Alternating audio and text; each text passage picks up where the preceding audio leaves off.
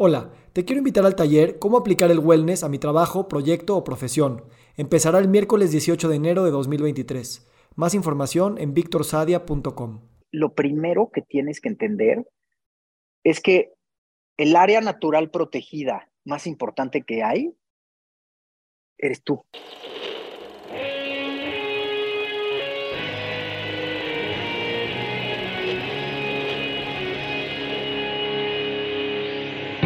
Bienvenidos a Volver al Futuro Podcast, donde platicamos con las mentes que nos impulsan a crear el nuevo paradigma de salud y bienestar, conducido por Víctor Sadia. Muy buenos días, muy buenas tardes, muy buenas noches. Hoy nos acompaña Valdemar Franco. Valdemar Franco es presidente y fundador del grupo Río y Montaña Expediciones, Hoteles Rodavento y Wise, cuyo eslogan es Expeditions for the Soul.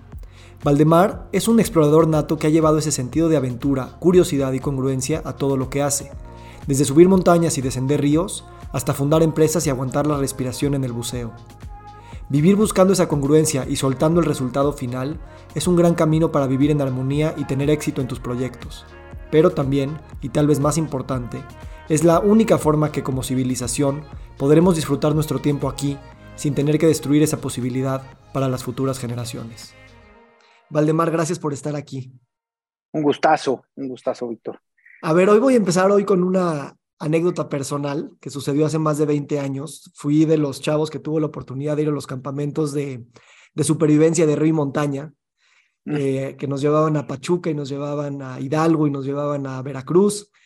Y recuerdo una vez que estábamos con, con Poncho de la Parra, tu, tu, tu ex socio, tu, tu amigo, y y estábamos en la noche, teníamos que todo el día hacer actividades y si ganábamos puntos nos ganábamos el privilegio de subir el fistol, ¿no? Que es una pared como para principiantes. Y yo no gané suficientes puntos, eh, pero en la noche estábamos en la fogata y recuerdo muy bien a Poncho sentado en silencio viendo el fuego, lo que para mí fueron horas, ese es el recuerdo que tengo de él. Em, y, y bueno, en esa época yo no había escuchado la palabra meditación ni nada, pero me imagino que Poncho era una persona pues muy meditativa. La, gente que está en las aventuras y que está en riesgos extremos, pues también sabe estar en silencio y en un lugar sin moverse, ¿no? Em, ¿cómo, ¿Cómo lo recuerdas tú en ese sentido de esa personalidad a lo mejor meditativa y también pues cuando toca el, el, moverse, también estar muy despierto? Bueno, primero que qué buena onda que fuiste parte de esos campamentos. La verdad eran increíbles. Le metíamos todo el corazón para que, para que los chavos vivieran algo fuera de serie y, qué padre que lo recuerdas tanto, porque me he topado muchos, muchos, pues hoy ya no chavos, adultos que fueron, que fueron a los campamentos y, tienen un recuerdo increíble. Así que buena onda. Eh, sí, fíjate que, como bien dices, la palabra meditación como que es súper nueva, ¿no? O sea, vamos, no la palabra meditación, se medita desde toda la vida, ¿no? Pero, pero el que se haya hecho como mainstream, por decirlo así, pues es relativamente nuevo. Poncho era una persona muy meditativa, pero no meditaba, eh, eh, como te puedo decir, conscientemente como se hace hoy con tu app, ¿no? Para nada. Eh, yo sí lo recuerdo Em, él estudió música, curiosamente, música, composición clásica. Y entonces tenía esta como, pues como dos mundos, uno de muchísima acción y otro como muy interior, ¿no? Entonces yo recuerdo, es más, tenía una pose muy, muy simpática, no sé si se ve, eh, o sea, si se va a ver, creo que no, pero se agarraba la rodilla así, una rodilla, como que volteaba a ver hacia arriba, y se, queda, se podía quedar ahí media hora, sentado arriba de una montaña o antes de entrar a un río, y como que nomás estaba así viendo, viendo, pues sí, al, ni siquiera al horizonte, como este, vista perdida. Entonces, pues sí, estaba en estas meditaciones constantes todo el tiempo. Es más, le hacíamos burla. Mm. Ay, Pocho, otra vez ya te, ya te perdiste, ¿no? Sí. ¿Cómo, cómo esa, esa, manera en la que te pierdes también es una manera de, de, encontrarte, ¿no? Dices, dicen que cuando estás viendo a, al infinito o a nada en particular, estás viendo tus memorias, estás viendo tu futuro de una manera muy vívida. Sí, sí, este, yo creo que él estaba todo el tiempo en su cabeza. Yo, yo lo, siempre como que hago esta simbología de, o analogía más bien, de, de que estaba estaba escuchando música, ¿no? En su cabeza, pero esa música, pues no necesariamente eran notas, sino eran aventuras, sueños, eh, movimientos, en fin, pero todo el tiempo estaba... Y, y no necesariamente lo compartía tanto. A veces se quedaba así horas. Y eh, ya no me acuerdo cómo le decíamos, porque nos burlábamos de él en ese sentido. O sea, lo buleaba en, buen plan, sí, sí. Pero, pero sí lo molestábamos porque porque de repente se perdía. Es más, le decíamos, ya te dio poncho. cuando estabas así perdido. Qué padre. Y, sí creo que, que lo, o sea, siempre es una música, pero en su caso, que estudió música y sabía mucho de eso, pues también es otra manera de pensar y la cognición eh, de los músicos es, es, es, un lenguaje completamente diferente al nuestro y, y que los que no entendemos lo que es la música, pues claro, te gusta el pop y el rock, pero eso es otro nivel de, de, procesar, ¿no? Eh, y, hablando del, del, campamento, digo, la noche de supervivencia era como, como, a ver, nada más puedes llevar una cuchara, una navaja, este, un sleeping bag por cada tres personas, y éramos pelados de 14, 15 años que nos aventaban, bueno, digo, con instructores, pero una noche en medio del, de la nada, del bosque, a, a hacer tu tienda, ¿no? Y, y, yo creo que a, mí en mi caso, pues la platico mucho esa noche porque pues significó muchas cosas. Y hoy que vivo en Valle, eh, recuerdo mucho esos momentos y quiero traerlo a los niños. ¿Cómo tú te atreviste a, de alguna manera, sacar niños de la ciudad que no tenían ni media habilidad al respecto y decirles, a ver, si se puede, ¿no? Agarra una navaja y un plato y vamos a hacer algo. ¿Cómo, ¿Cómo te daban chance los papás de llevarte a sus hijos? ¿Y cómo se te ocurrió que con los niños chiquitos lo podías hacer? Fíjate que honestamente viene de, de historia personal. O sea, yo de chiquito pues, tuve mucha relación con, sobre todo con el mar. O sea, mi papá eh, fue y ha sido toda la vida amante del mar, pero no en plan de, ir de pesca con la cerveza al lado, sino realmente de navegar y, de, irse lejos. Y, de chiquito me llevaba, él empezó a bucear desde desde muy joven, o sea, es más, estudió eh, una especie de ingeniería en buceo en la UNAM cuando literalmente se había inventado el regulador hace algunos años, o sea, poquitos años antes. Y, después empezó a hacer eh, freediving, o sea, buceo a pulmón. Y de chiquito a mí me enseñó a arponear con, con, a pulmón. Entonces nos íbamos viajes muy largos al sur de, de la península de Yucatán, o sea, lo que hoy es la reserva de Siancán, que antes no era reserva, y, las bahías del Espíritu Santo y, un poquito frontera con Belice, toda esa zona, y, pues nos pasábamos arponeando y cocinando lo que comíamos. Entonces, como que a mí se me quitó el miedo completamente de, de, estar en la naturaleza y de, y de poder valerte por ti mismo. Entonces, como que cuando fui creciendo, yo, yo siempre, de alguna manera, como que cuento que tenía como dos vidas cuando estaba así en la prepa, ¿no? La vida de, del fútbol, del equipo de fútbol, y las novias, y las fiestas, y las broncas, y todo el rollo. Y después, por otro lado, mi mente siempre estaba como, pues sí, como pensando en viajes.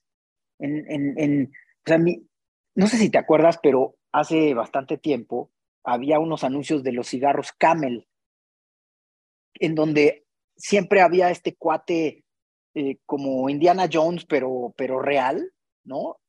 En una balsa hecha de troncos en el Amazonas, así vestido de kaki, súper cool, súper guapo, fumando su cigarrito, ¿no? Y decía, yo, yo soy ese, o sea, yo quiero ser ese. Y, y entonces como que de alguna manera siento que esa conexión que después fui pasando de, del mar y de estos viajes con mi papá a, a, meterme a remar ríos y después a las montañas y todo lo que me ha ido llevando, eh, me di cuenta que primero que te quita el miedo, cañón, o sea, realmente te, te confronta, más bien, te el estar en la naturaleza sin nada o, o con lo menos posible, te confronta a ti mismo con muchos miedos, que cuando los vences te das cuenta que no eran la gran cosa, o sea, que estaban aquí y que te dan un poder increíble, o sea, te, crecen cañón. Entonces, yo, yo recuerdo que en esos campamentos parte de lo que era increíble es ver de repente el chavito, pues bully, medio pasado de lanza, eh, que, que se, creía que sabía todo y cuando llegaba a escalar, pues se quedaba así medio petrificado y me da miedo y trataba de inventar algo y de repente el chavito que estaba así como medio cohibido, ¿no? Y que, y que casi, casi lo sapeaban, de repente, pum, pum, pum, pum, pum, sacaba ahí un poder increíble y todo el mundo se quedaba así. Es como que se daban estas dinámicas súper poderosas que no importa la edad, eh, te, ¿cómo te puedo decir? Como que te confrontan contigo mismo y cuando las vences te dan poder. Yo así lo veo. Sí, debo decir que ahorita nos podemos pasar hablando de este campamento, pero el primer día nos despertamos de una, eh, en medio de, una presa, no me acuerdo dónde era, y, me habían dado mis papás unos, este, unos underwears, ¿no? Entonces yo salí en underwears y, y, eran todos pegaditos. Entonces uno de los, de los instructores que le llamaban el libretón, este, dice, ah, ahí está Freddie Mercury, ahí está Freddie Mercury, y se me quedó esa, ese, ese apodo todo el, yo, yo creo que no tenía esa noción tampoco de los gays, o a lo mejor ahí empezaba, ¿no? Y se me quedó esa parte. Y también debo decir que eh, en, en, la, en la, historia del Fistol, eh, en esa fogata, Poncho, por alguna razón me, nos conectamos o no sé, pero a pesar de yo no haber ganado los puntos, me volteó a ver y me dijo, tú vas a ir a, tú vas a, ir a, a treparlo, ¿no?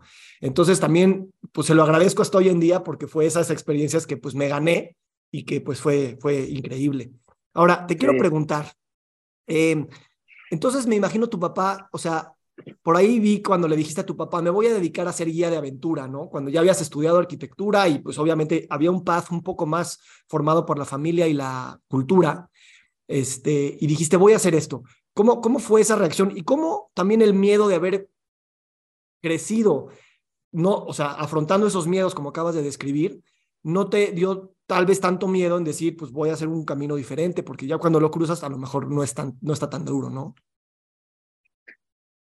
Fíjate que aunque, aunque mi familia, sobre todo de mi papá, mis padres se divorciaron desde que yo era muy chiquito, entonces por, por eso hablo como, por un lado mi papá y por un lado mi mamá, pero, pero la, la, familia de mi papá viene de una empresa familiar tradicional, industrial, de hace 100 años. Literalmente está en la familia hace 100 años. Entonces, pues eso significa que ah, yo soy la tercera generación de esta mente empresarial, bla, bla, bla, ¿no?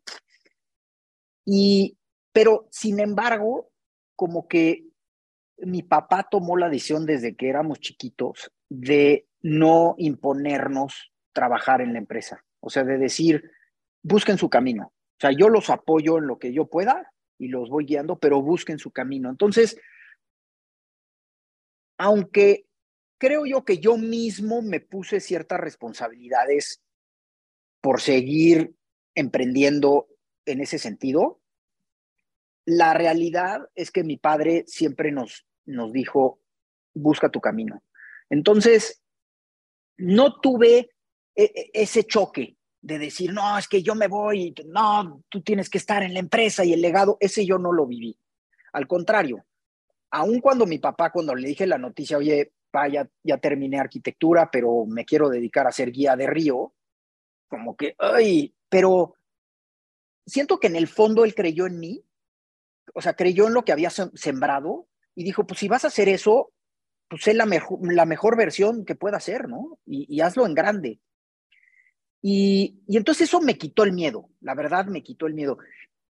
Por otro lado, también como que yo puedo decir que en mi vida he sido medio inconsciente, en el sentido de que no creas que le pienso mucho a las cosas. O sea, a entrarle a las cosas. O sea, no significa que las haga a la ligera, al contrario, sí, sí me meto mucho y, y me son O sea, las cosas que emprendo me son muy significativas. No, no hago cosas nomás porque sí, en todos sentidos de mi vida. Sin embargo, como que no, le, no pienso en los riesgos. Como que digo, pues, esto es lo que me llama y esto es lo que voy a hacer y, y me aviento, ya.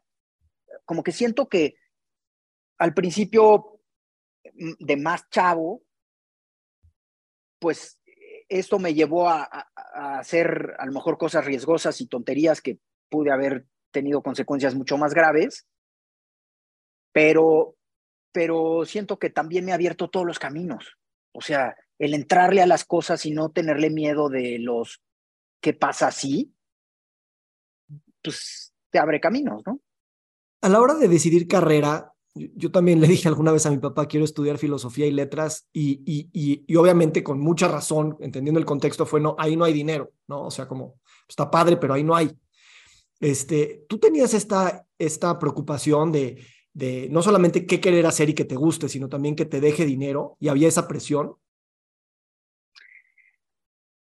Sí la había, no necesariamente porque yo no pudiera comer, porque también, gracias a Dios, tuve un apoyo en ese sentido, pero definitivamente más por decir yo quiero eh, hacer mi negocio y hacer mi lana por, por mí, o sea, no, no, no heredada, ¿no? No, no dada. Entonces, sí, yo me puse esa presión. Eh, y siempre, o sea, nunca tomé el negocio desde que inicié Rey Montaña como un, como un hobby. O sea, como el decir, ay, me voy a divertir aunque pierda dinero, no. Siempre con, digo, y en, el tiempo era Alfonso mi socio, siempre estuvimos buscándole cómo hacerlo rentable. Y ha sido rentable pues realmente toda la vida. Eh, eh, eh, en, su, en su nivel, a medida que ha, ido, ha ido pasado el tiempo, ¿no? Lógicamente al principio, pues el rentable significaba que que pudiéramos nosotros ir gratis a los viajes y hacer los viajes exploratorios sin que nos costaran. Ahí ya habíamos ganado. Este, y, bueno, de ahí hacia adelante, pero, pero siempre, o sea, nunca fue un juego. Muy interesante, ¿no? Porque es igual con las montañas, ¿no? O sea, los negocios también son montañas que vas escogiendo y que a lo mejor tienes que empezar con las montañas más fáciles y de ahí, pues imaginarte que puedes ir por montañas más grandes. Y creo que hoy, en retrospectiva, viendo toda tu carrera y tus logros empresariales, este, pareciera, no, wow, qué, cañón, pero me imagino que fueron montañitas que fuiste, este, empezaste con una cosita y, y otra cosa. Y a veces esa es una de las cosas que no vemos tanto en, en el montañismo y en los negocios, ese sesgo de naturalidad, ¿no? Como que la gente ya la ves en su Instagram, en, en la cima, en el éxito, y no relatamos tanto ese proceso, ¿no? ¿Cómo ha sido para ti la escuela de los negocios? Este, y cómo has compatibilizado los dos mundos, el mundo de estar en la, en la música en las montañas y en los exceles y en los recursos humanos y en los despidos y en las crisis. Hijo, es una súper buena pregunta y yo te, o sea, me gustaría contestar con, como con una palabra que creo que es congruencia. O sea, yo he tratado de siempre ser congruente con mi vida, mis creencias y mis negocios.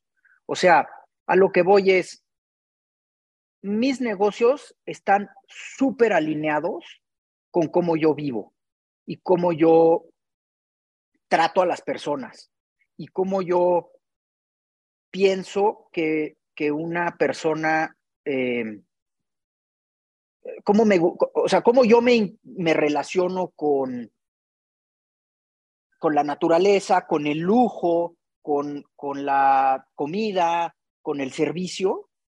Y eso realmente es lo que yo trato de, de plasmar en mis negocios. Entonces, digo, esto lo, te lo digo a mis 54 años, ¿no? En retrospectiva, como que yo, yo siempre me considero alguien que, he ido aprendiendo y se me han ido aclarando muchísimas cosas a lo largo de la vida, con, con errores y con recorrer mi camino. O sea, yo creo que, que llegar a conclusiones solo se puede cuando, cuando recorres el camino. Y entonces lo que, o sea, siento que cuando cuando tú eres congruente con tu manera de vivir y, y lo que tú vendes en tus negocios, pues puedes cometer errores, pero no, o sea, no, no duelen, ¿no? O sea, no, como que no puedes decir, es que me equivoqué. Pues sí, pero eso soy, ¿no? O sea, claro, te puedes equivocar en un producto o una cosa así, pero... Sí. Pero ¿de dónde crees que venga esa...? Porque eso sí se ve que es una filosofía que siempre has tratado de hacer, ¿no? De ser congruente, cuando muchas veces la escuela convencional es separa tu vida en áreas, ¿no? Por un lado eres papá, por otro lado eres empresario, por otro lado ta, ta, ta. Y no buscas esa congruencia y ese equilibrio eh, como, como el, el, fin en sí mismo, ¿no? este, más que ser, ser el chingón en cada una de esas áreas, que eso es lo que te dicta todo, es cómo hacer que todas esas cosas se compatibilicen. Y hoy lo vemos mucho en, en la filosofía del bienestar, que pues por más que tengas el mejor cuerpo o que la más lana o eh, la mejor meditación o lo que sea, a final de cuentas no es tanto ser el, mejor en cada esfera, sino cómo están en congruencia. ¿De dónde viene para ti esta idea desde chavo de que ese sea como tu, tu camino andar, más que tu objetivo? Híjole, no, no, no sé, pero sí, sí, desde muy chiquito me acuerdo de, de qué quería hacer. O sea, como que no, pon tú, estudié arquitectura porque me gustaba la arquitectura y demás, pero lo que realmente quería yo hacer, ser, no es arquitecto eh, eh, en un, en un respirador en su tiempo, no, ahora no, eh, diseñando. Yo quería ser otra vez el cuate este de Kamen. Y, y entonces como que eso sí desde muy chiquito, fíjate, ahora, ahora me reencontré con, con un amigo de, de la prepa, que dejé de ver hace, o sea, muchísimos años, ¿no? 30 años, 35 años.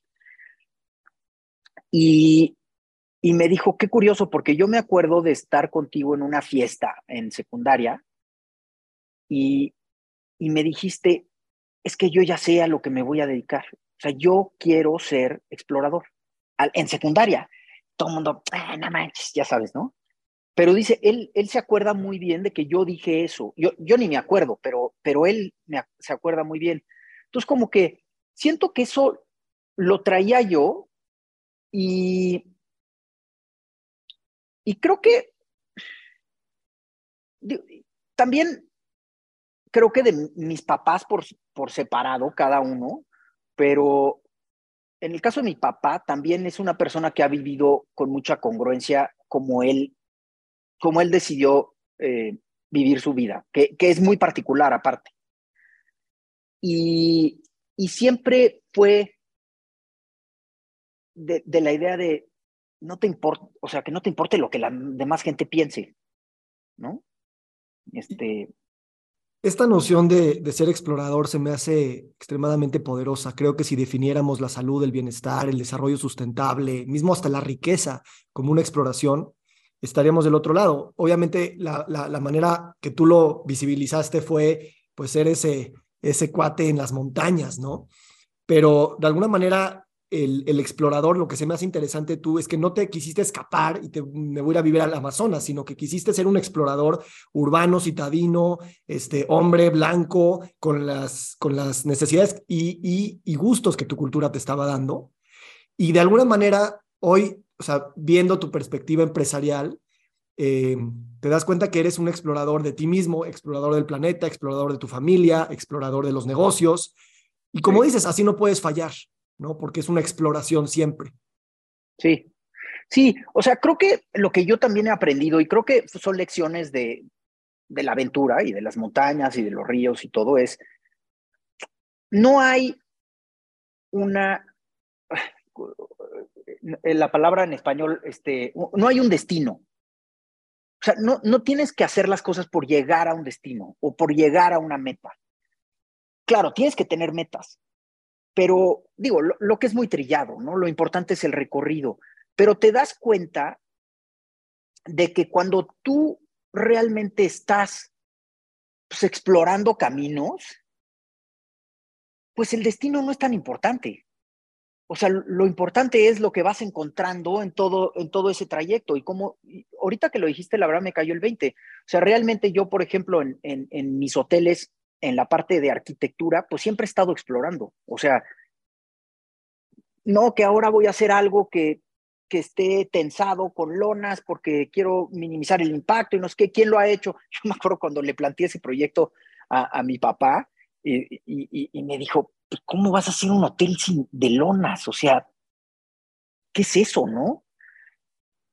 Pero siento que el estar, el estar explorando elimina la ansiedad de la meta final. Y, entonces cuando eliminas esa ansiedad, pues el camino está toda madre, ¿no? Sí, ahora estoy escribiendo un libro de cáncer y ayer me reparé en una frase muy interesante que hablaba de que, está por un lado curarte y por otro lado sanar, ¿no? Y entonces decía que a veces si el objetivo es curar, estás, como dices, ansioso por todas estas cosas. Cuando sanar, que diríamos que podría ser el camino, se debe de ver como un fin en sí mismo. ¿no? Entonces me encanta esta idea de que tú dices que, que está padre tener esa, la meta, pero soltarla de alguna manera, ¿no? Y esto aplica tanto en, en tu desarrollo personal como tal vez en las aventuras, como en la salud. Y ahora que estamos con estos, ya lo mencionaste, el tema de desarrollo sostenible o como le quieras llamar, desarrollo regenerativo, y tú que estás también pues construyendo pues hoteles y que sabes que hay un paradigma de, de pues utilizar los recursos, así les llamamos, para poder pues vivir de estas maneras o repensar esos recursos, pues sí te pone en un lugar donde también la rentabilidad de tu negocio en el paradigma actual se, se, se, pone en peligro porque pues no puedes ir a comprar los vasos de unicel que son 10 veces más baratos que los de aguacate, ¿no? ¿Cómo? Y claro, y, otra vez es un camino, no hay alguien que sea 100% sano o 100% sustentable. ¿Cómo, ¿Cómo ha sido para ti esa exploración en los negocios de, hacer esas congruencias. Y, y, cómo ves a las futuras generaciones, eh, a lo mejor no luchando tanto con un paradigma que les decía, este, no, no, pura productividad y eficiencia, y sí buscar a lo mejor esta parte de, si no es congruente desde el principio, pues no va por ahí. Yo, te, yo creo que otra vez, tratando de yo plasmar en mis negocios lo que yo creo o sea, lo, que yo creo de corazón, no, no lo que está de moda. O sea, no decir, híjole, ahorita los hoteles necesitan tener eh, acciones verdes, porque si no, pues estás fuera de, y entonces no cumples con la norma, ¿no? La verdad, o sea, son cosas que yo creo, y, lo que yo creo es lo que trato de plasmar en mis negocios, y, trato de, y es la filosofía que viven o, que trato de, contagiar y comunicar a, toda la gente que trabaja conmigo para que realmente crean en ello. O sea, que los vasos de unicel, claramente yo no los uso. No los uso porque me, me enferma ver lo que sucede, ¿no? Y, me enferma porque lo he visto, o sea, porque voy a un lugar así, una cascada que está dificilísima de llegar y ves el vasito flotando ahí para siempre, ¿no? Entonces, como que siento que cuando es muy fácil irte a, los extremos en estas cosas, ¿no? O sea, al extremo de Greenpeace, proteger las cosas y casi, casi manifestaciones encuerado en la calle, ¿no? Pero yo lo que he tratado de hacer es, en mis hoteles, ir migrando desde el principio o sea, y, a lo largo de las cosas que también van cambiando en mí, a plasmarlo en, mi filosofía de negocios, en mi filosofía de vida, en la educación con mis hijos, ¿no? El, el eliminar el plástico, por ejemplo, pues es algo que hemos paulatinamente ido haciendo en los hoteles. No es posible hacerlo de un jalón. Bueno, sí es posible, pero yo, yo no lo hice así. Yo, yo lo he hecho paulatinamente, también como yo en mi vida he ido entendiendo cómo este, con más información, pues lo dañino que es, porque a lo mejor hace 30 años yo decía, ay, pues no pasa nada, ¿no? Entonces no pasa nada. Pero así lo he tratado de manejar. Y, yo siempre he sido alguien, o sea, yo te diría consciente de, del medio ambiente porque, pues porque he estado muy inmerso en él. Y sí he visto los arrecifes de Cozumel, cuando yo era chiquito, que me llevaba mi papá a los nueve años a meterme y había como un acuario de parguitos y de dorados y de todo, y de estos abanicos divinos, y hoy no, o sea, hoy está todo, parece que le echaron ácido, ¿no? Y, y, entonces e, eso, lógicamente, a mí me hace cambiar mis, mis maneras de pensar y mis, mis maneras de, de, de actuar, pero no solo con mis negocios, con mi vida completa. Sabes que eso es algo que he pensado mucho, ¿no? Porque las nuevas generaciones, eh, de alguna manera, hay mucho más conciencia de esta devastación, tanto natural como social, que hemos generado gracias a nuestras formas de producir y de vivir. Pero lo aprendemos de una manera muy teórica y muy también como, pues el fin del mundo se viene y es inminente. Y entonces eso genera, por un lado, miedo y por otro lado, completa desconexión, porque pues es algo muy ajeno, ¿no? Entonces, ¿qué, qué, qué tan importante es esta idea de, de vivirlo, sentirlo, saber esos arrecifes, arrecifes destruirse eh, así como ir a cultivar un, un, fruto que tú te vayas a comer, eh, cambia mucho esa perspectiva de la teoría y de la separación a algo que también eres tú, ¿no? ¿Cómo, ¿Cómo, con este mundo en el que estamos con tantas distracciones y que, y, que, y que el ser naturaleza, porque somos naturaleza, tenemos que hacer cada vez más esfuerzo para recordárnoslo, ¿no? Más esfuerzo para conectar con eso que, que ya somos. Eh, ¿Cómo a través de tus de tus experiencias, pues si quieres en el hotel o en las expediciones o en WISE, eh, posibilitamos, más allá del conocimiento, la experiencia de esta unicidad que somos con la naturaleza.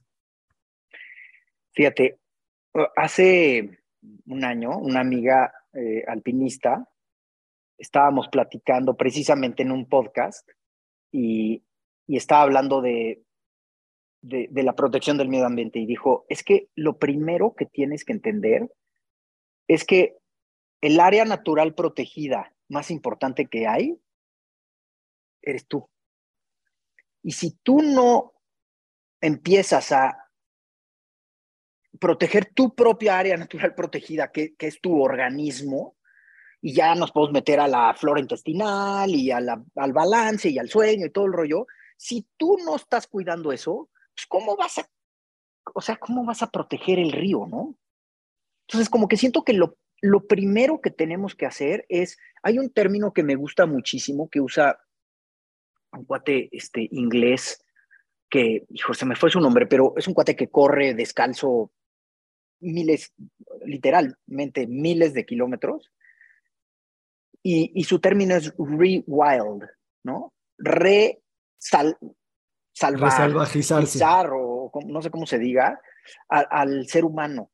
Y entonces en el momento que entramos en este como rewild, conectamos tanto con el mundo exterior, o sea, con la fuerza de la, de, de, la luz del sol o, del agua fría, que ahora está tan de moda, ¿no? El tema de meterte al hielo y, y, y de caminar descalzo eh, y de sentir los climas y no estar siempre en una burbuja de ropa o de aire acondicionado o de lo que tú quieras.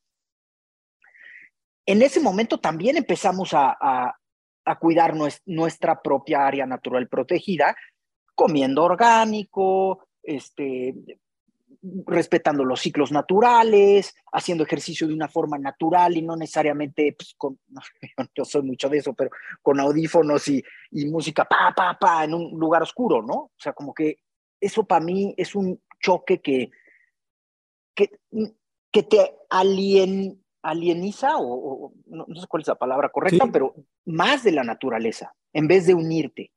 Claro, igual y te pones, no sé, te sale pompa más bonita a las chavas, pero... Eh, sí, esto nos abre, nos abre, sí, no, me encanta, nos abre a dos temas, ¿no? Vamos al primero, o sea, tú ahorita estás trabajando mucho con este tema del animal flow, ¿no? Y de emular a los animales y de, de alguna manera, este, eh, resalvajizarnos, eh, como, como, como vemos mucho que los animales, pues, se expresan de esa manera. Los animales no tienen uniformes y, fashion shows e Instagrams para ver cómo se deben de vestir, ¿no? ¿Cómo, cómo para ti ha sido esta aproximación al, al animal flow y también cómo te has apropiado de eso y has hecho una metodología también propia, porque veo que eso es algo muy característico de ti. O sea, lo, lo, lo tomas, lo aprendes, pero luego lo quieres reinventar y lo quieres también enseñar. Sí, mira, la verdad es que yo entré a esto a raíz de, a raíz de que me rompí la rodilla dos veces, o sea, me operaron, no quedé bien, me volvieron a operar, una operación bastante complicada con un injerto, ya sabes, ¿no? Y entonces me tardé mucho tiempo en recuperarme y haciendo la historia no lo que me pasó es que yo mismo empecé a, a, o sea, al verme tirado en la cama del hospital con la rodilla por segunda ocasión, después de un año de rehabilitación, de no poder correr nada, de empezar a, a, a ganar peso, de, de, que me doliera todos los músculos y de tener esta ansiedad por decir, híjole, ya no voy a poder nunca subir el pico de Orizaba, nunca, o sea, se, se acabó ese Valdemar. Es como que esa etiqueta de decir, híjole, si me quitan eso, entonces ¿quién soy? Esta etiqueta que yo me había creído de tantos años de decir, Valdemar es el explorador, ¿no? Yo mismo. De repente me la quitan y entonces, órale, ¿ahora quién soy? Y, entonces cuando me empecé a, realmente hacer esas profundas preguntas profundas ex existenciales, empecé a decir, hay otro camino. O sea, yo, siempre había sido como rejego a, a, a, la meditación y aunque, aunque lo hacía, porque yo me metí mucho al, al, al freediving, al, buceo en apnea. Y, y hice muchos buceos de profundidad y estaba muy metido. Y para bucear en apnea, forzosamente meditas, o sea, no hay otra. Entonces, como que lo hacía, pero, pero el tema de meditar así me, me sacaba chispas, ¿no? Y, y entonces, de repente empecé a decir, es que hay otro camino, o sea, algo, algo no está cuadrando aquí. Y me pasaba que toda mi vida yo había sido muy enfocado a las metas. Aunque, aunque ahora, como te digo, a lo largo del tiempo uno se va dando cuenta que eso ese es el camino que tuve que recorrer para hoy darme cuenta de lo que había hecho. Pero siempre me movía mucho el ego y las metas. Es decir, yo tengo que ser el mejor kayakista de México. Y, y, si alguien remaba un rápido más fuerte en mi época, yo decía, voy y lo remo. Y aparte le subo el grado, ¿no? Como que no, e, era un tema que no podía yo aguantar. Y, y entonces, como que cuando cuando fui entendiendo que, que, que había otra manera de, de, de, llegarle a las cosas, porque lo que sucedía es que entrenaba, lograba la meta, o sea, me iba a una montaña y después llegaba, o sea, pedazos, ¿no?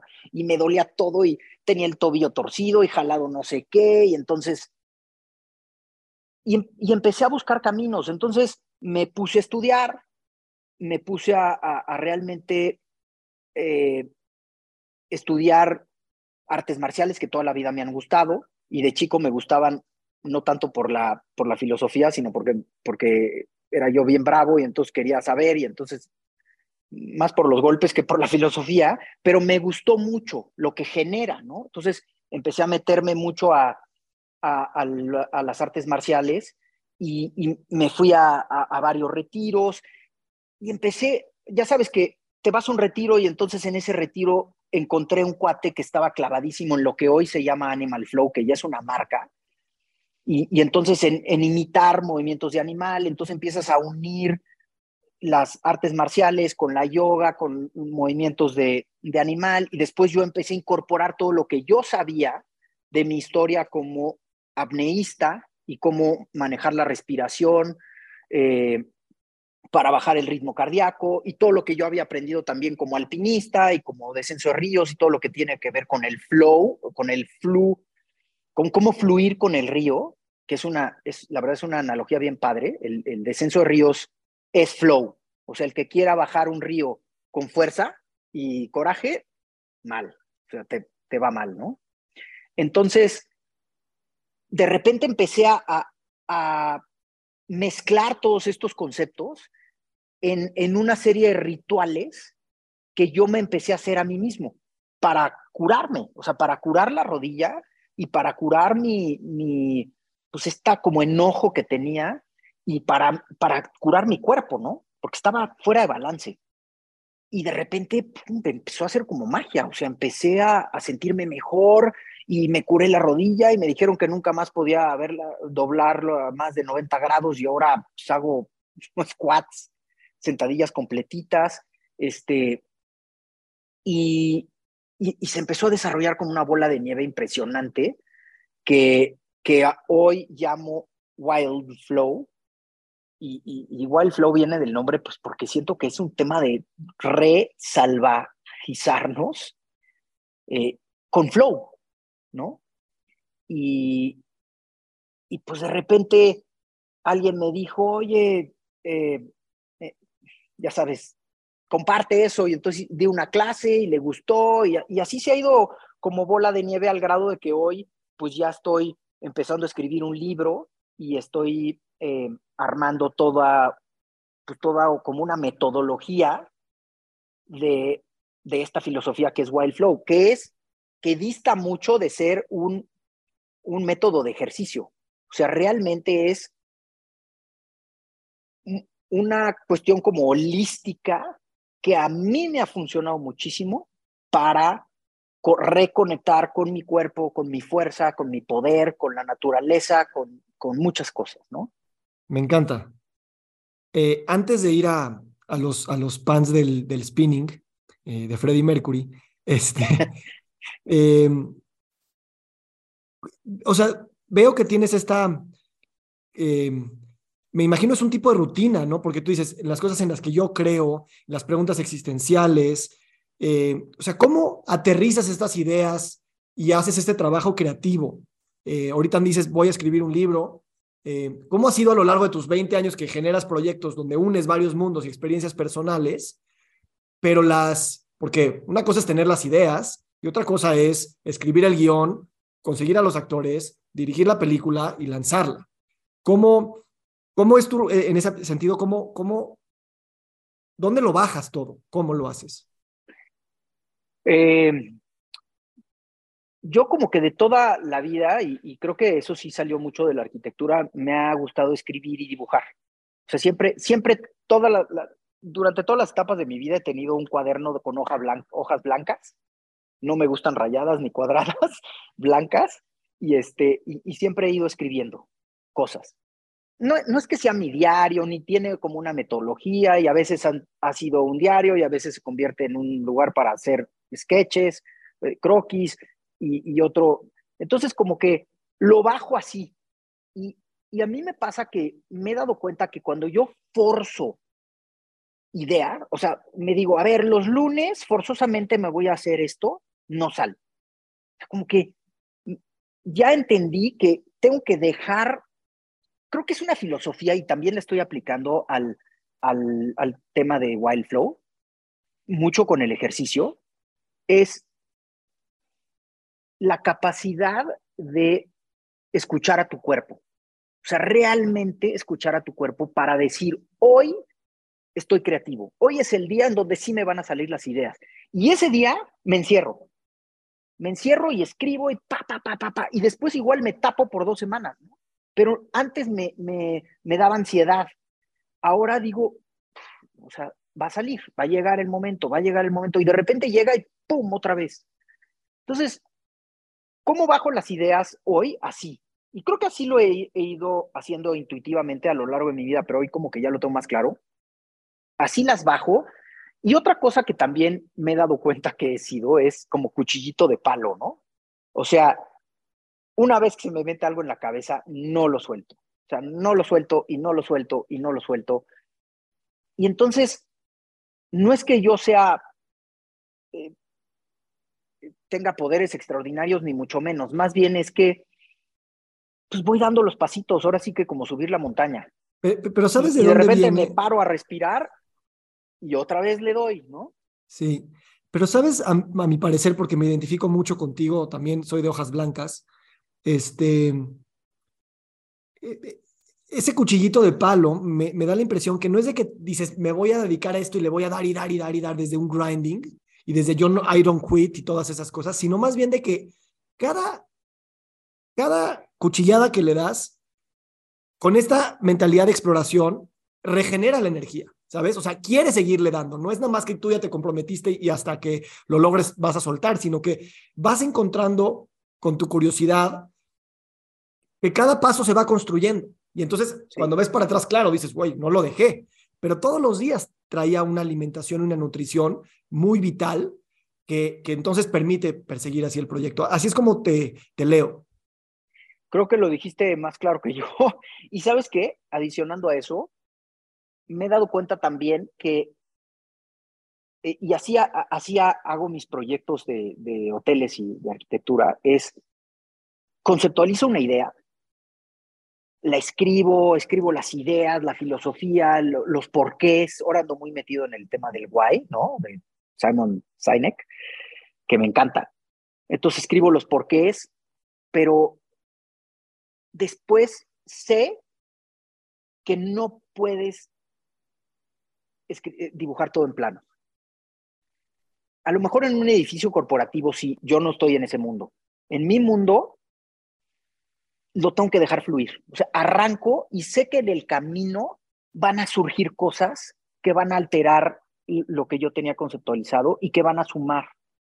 Y, y a lo mejor en un principio esas cosas como que, como que decía yo, eh, es que me están sacando de mi plan, ¿no?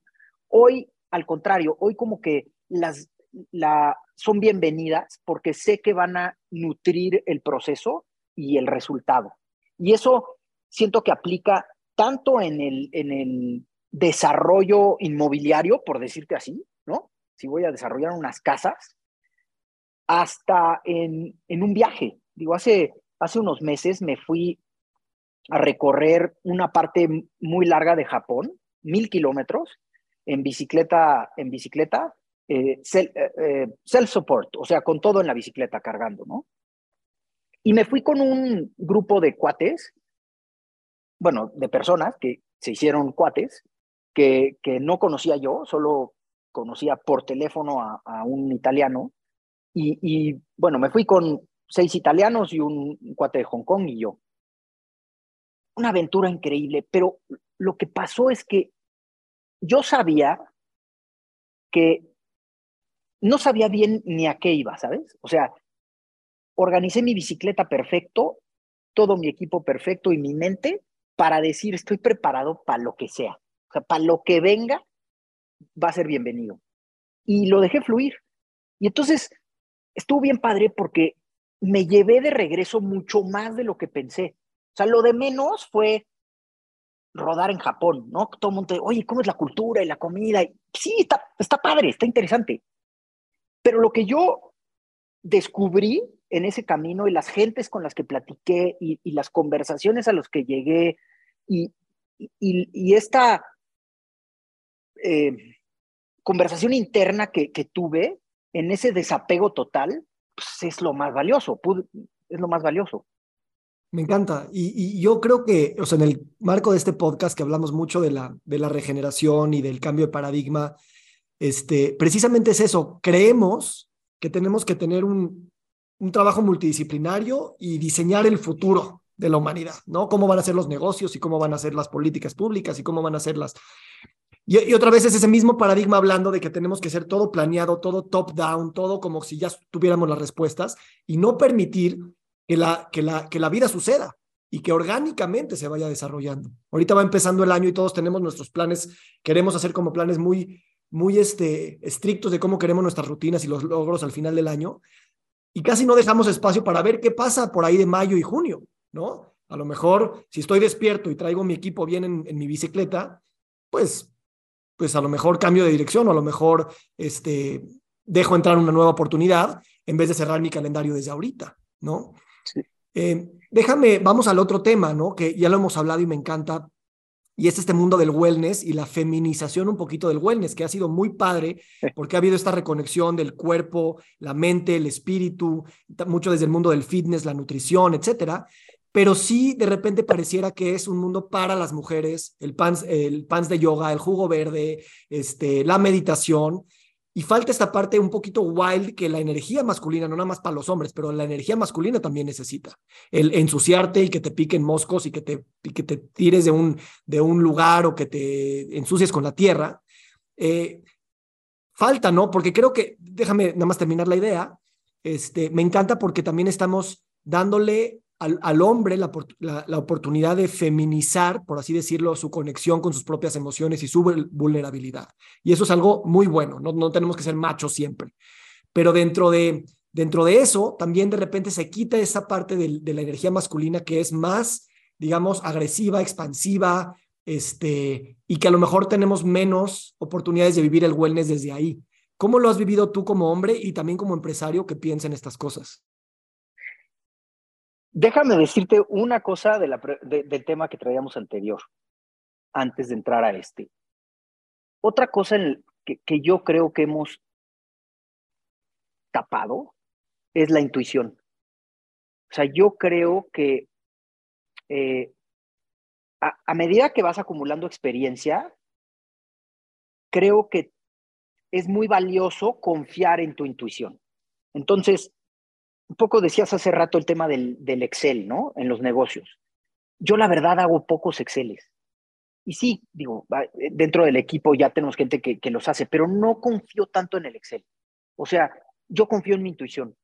A mí me proponen un proyecto y antes de hacer números, le hago así y digo si me late o no me late. Si va a ser exitoso o no va a ser exitoso.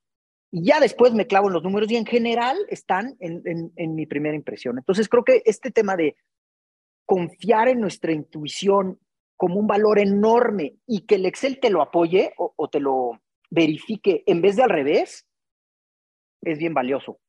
Este, pero eso es también como reconectar, ¿no? Regresando al tema de, de, de, tu pregunta nueva, la verdad, mira, yo siento que siento que en el mundo el ser humano siempre es como, nunca está plano, ¿sabes? O estamos así o estamos así.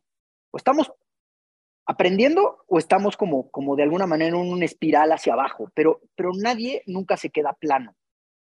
Y siento que eh, en el tema también de como de las modas y las y, del, y del, sí, de las modas, pasa lo mismo. Yo siento que el, el, hacer ejercicio hace 50 años pues era de hombres, ¿no? 100%. Y de repente hoy el fitness para mujer, para mujeres, explotó. La, la, carrera de Lululemon como marca pues, es brutal. Empezó, y aparte la historia es súper bonita, ¿no? Empezó siendo una marca, pues, de súper, súper ultra nicho. O sea, de, de, de yoga, de maestra de yoga, medio hippie con incienso, ¿no? Y de repente, hoy es un lifestyle total, así, total, en todos, en todos los ámbitos. Eh, y, siento que los espacios que tienen los hombres para, en, un entorno urbano, para salir a hacer ejercicio eh, y, las nuevas, eh, la, creatividad se está viendo bien mermada. O sea, tú, lo que decíamos el otro día, ¿no? Que vas a una clase de, lo que tú quieras, ¿no? De, de, spinning o de, ya ni sé cuántos nombres hay, pero hay 70 o 75 o 80% mujeres. La mayoría están fit, y si no están fit, con las mallas que se ponen se ven fit. Este, y, y entonces de repente tú llegas como hombre ahí y, los movimientos también son pues medio tendientes a la yoga y entonces pues tú no, como hombre no, no te salen tan bien y aparte traes medio la lonjita acá y, y no, no hay mallas para hombre que te la eh, escondan y entonces como que te cohibe, ¿no? O sea, no, no, no te sientes cómodo. Y, y está mal visto políticamente, a ver si no me meto en broncas, pero está mal visto como decir, oye, pues, pues, pero yo soy hombre, o sea, yo quiero otra cosa, ¿no? E, esa es la sensación que a mí me da. De acuerdo. Y, y entonces a mí lo que me ha pasado es que cuando, cuando yo salgo a, a, a, hacer una aventura a las montañas o a la bici o lo que, lo que traiga en mente, saco esa adrenalina como de, como, eh, como salvaje, ¿no? Como esa naturaleza salvaje, por decirlo así, que tenemos y que como hombres es diferente al de las mujeres. Y, y como hombres, desde, o sea, como que tenemos un tema un poco hasta de guerreros, ¿sabes? De decir, a mí me toca irme a romper el hocico para proteger a mi casa. Ah, hoy es de otra manera, pero antes, pues sí, o sea, sacabas la espada o, lo que sea. Y así era. Eh, entonces, esa energía creo que está un poco suprimida en muchos de los, de, de, los hombres, ¿no? Sin duda, sin duda. Y con todo este discurso político del, del patriarcado que es súper valioso y a mí me hace mucho sentido, eh, descalificamos cualquier energía masculina y en el mundo del wellness eso es una pérdida eh, importante, ¿no? Porque como dices, es una naturaleza, es una pulsión, es, es, tal vez una eh, programación genética y, y sin salirte de las nuevas normas a las que todos queremos aspirar social y culturalmente, esa masculinidad tiene un lugar bien bonito, desde una resacralización de esa, de esa masculinidad, este, y creo que eso se abre para muchas oportunidades para, para seguir colaborando. Este, vamos un poquito para ir cerrando al, tema del turismo de, wellness, el turismo de bienestar. Tú, me imagino, viajas a hoteles increíbles con ojos de, hotelero.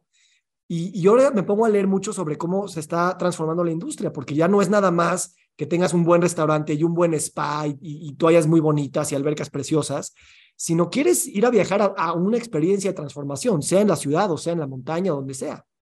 Eh, hay hoteles que ya están ofreciendo hasta temas de logoterapia, temas de, de, de, bienestar mental, pero de confrontar el trauma, cosas así. O sea, no te imaginas irte a un Four Seasons y darte una sesión de, de hablar de la muerte, ¿no? Pero realmente esas son experiencias que están transformando. ¿Cómo, cómo tú estás viendo la, la, la industria del wellness? Y la oportunidad que tenemos en México, que tenemos un turismo y, y, y unas capacidades increíbles de recibir para explorar mucho más estas transformaciones existenciales más allá de el descanso con tu tequilita y tu masaje?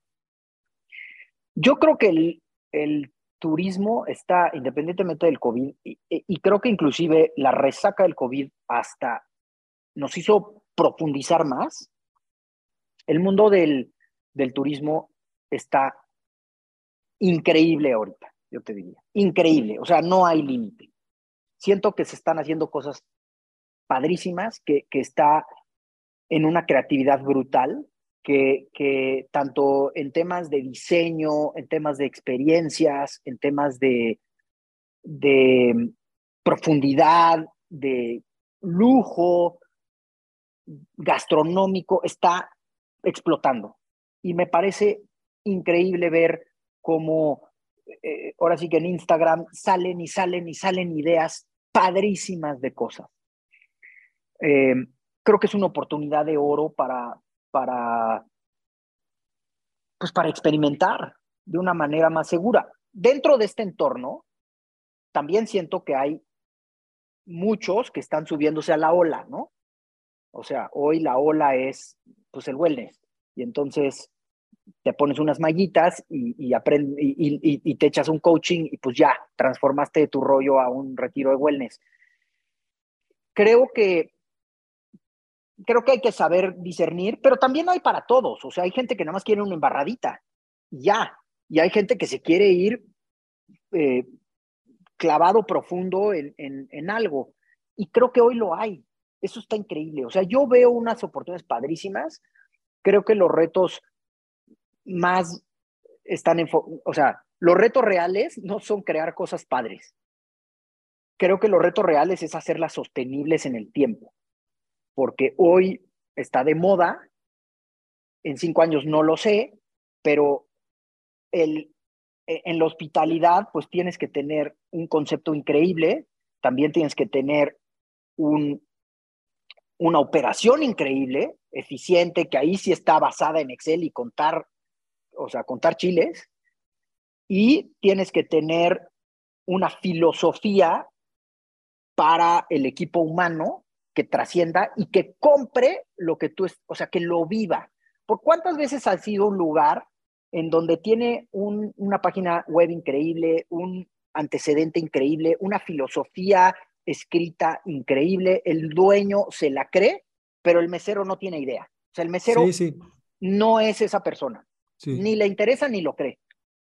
Sí, la mayoría de las veces. ¿No? Entonces, tiene que creérsela el chofer, el cocinero, el mesero, el, el, de, el de administrativo, el, el, que, el de compras, todo el mundo se la tiene que creer la experiencia que tú estás vendiendo. Y si eso no sucede, entonces er, es, no es real. O, por lo menos no, híjole, no conecta tanto. No, no, al final se, se, vuelve algo más como cosmético para Instagram y no algo que, que se vive adentro, ¿no? Y realmente la, la, aventura, la experiencia, la estancia, como tú muy bien lo dijiste ahorita en tu viaje a, a Japón, sucede en ti. Claro, todo lo de afuera y te pueden llevar a los tours y, y, y pero y, afuera, pero ¿qué está sucediendo en ti? Ese es el verdadero viaje, ese es el verdadero turismo, ese es el verdadero vacación eh, y experiencia de transformación. Eh, cerremos con Valle de Bravo. Eh, tú tuviste una visión increíble hace mucho tiempo. Eh, esta es una pregunta que Arturo Velasco me dijo, a ver, pregúntale, porque este cuate vio estas tierras cuando, pues, Ándaro eran bien chiquito, no había nada. Y, y ¿cómo, cómo, ¿cómo para ti viste esa visión de hacia dónde iba a ir Valle? tuviste esta visión de abrir Rodavento con mucha anticipación y también cómo has visto Valle evolucionar en los últimos 20 años y qué oportunidades, así como riesgos le ves al futuro. Sí. Eh, mira, yo, yo fui a Valle de chico, mi mamá tuvo una casa ahí, íbamos de chicos, después ya cuando, cuando me hice más teenager ya me daba flojera y aparte empecé con, con Río Montaña, y entonces más bien mi rollo estaba en los ríos y en las montañas y Valle pues, como que ya me dejó de interesar un tiempo. Y, después de bastante tiempo regresé buscando un terreno para Rodavento. O sea, ya habiendo iniciado eh, Montaña en Veracruz, que tú fuiste, yo vi, o sea, como que yo vi en Valle un lugar que en cuestión de naturaleza, pues es único, o sea, es impresionante. Tiene, la verdad, todo y que está cerquitita a, a, pues a la ciudad más grande de Latinoamérica. O sea, está a una hora y media de la ciudad más grande de Latinoamérica y una de las más grandes del mundo, ¿no? Entonces, como que cuando, cuando yo veía eso, decía, pues no puede ser que Valle esté tan, tan poco desarrollado. Ahora, cuando yo inicié el hotel en, en, Rodavento en Valle, realmente en Valle había poquititos hoteles. O sea, el Hotel Avándaro que lleva toda la vida y no me acuerdo si el santuario estaba ahí en, en esas también, como en ese mismo tiempo. Pero realmente la hotelería era chiquititita, incipiente, ¿no? Eh, ahora, yo no era hotelero, yo me convertí en hotelero, pero yo era pues, alguien que estaba buscando eh, hacer una empresa de aventura y tener lugares increíbles en donde mi gente se hospedara. Realmente ese era, mi, ese era mi, mi, lo que me movía. Yo decía, voy a llevar a gente a un lugar que está increíble, que es Valle de Bravo, a hacer cosas que solo los, los, los locales de antaño conocen, o sea, las rutas de bici y, las caminatas y el ir al lago y todo. Hoy pues ya mucha gente conoce, pero en hace 15 años Realmente esas rutas solo las conocían los que llevaban yendo a Valle 30. La demás gente pues, no sabía ni qué hacer. Entonces yo dije, voy a llevar a estas personas a estos lugares mágicos, ¿no? A descubrirlos y a verlos, a, Corral de Piedra y a, en fin, todos estos lugares. Y, y así, así realmente surgió Rodavento, no como, ahora sí que como un, un business plan de un hotel. Es más, empezamos con 14 habitaciones, después pusimos otras 14 y después como repensamos y entonces hicimos a otras y, el, lugar es un lugar vivo y ha ido creciendo eh, y ha ido evolucionando también conforme yo he ido creciendo y lo que yo he vivido. Eh, yo, Valle, para mí Valle pues, tiene un lugar muy especial en mi corazón porque yo decidí irme a vivir precisamente cuando murió Alfonso, que, de quien empezamos a hablar eh, al, principio del podcast, que, que, era un gran amigo mío, considero casi mi hermano, muere en un, en un accidente de alpinismo. Él vivía en Valle Entonces, cuando él se muere, yo decido irme a Valle. Y, este, y me llevé a, pues, a mi esposa y a mi hija que tenía dos años, y ahí crecieron mis, mis hijos.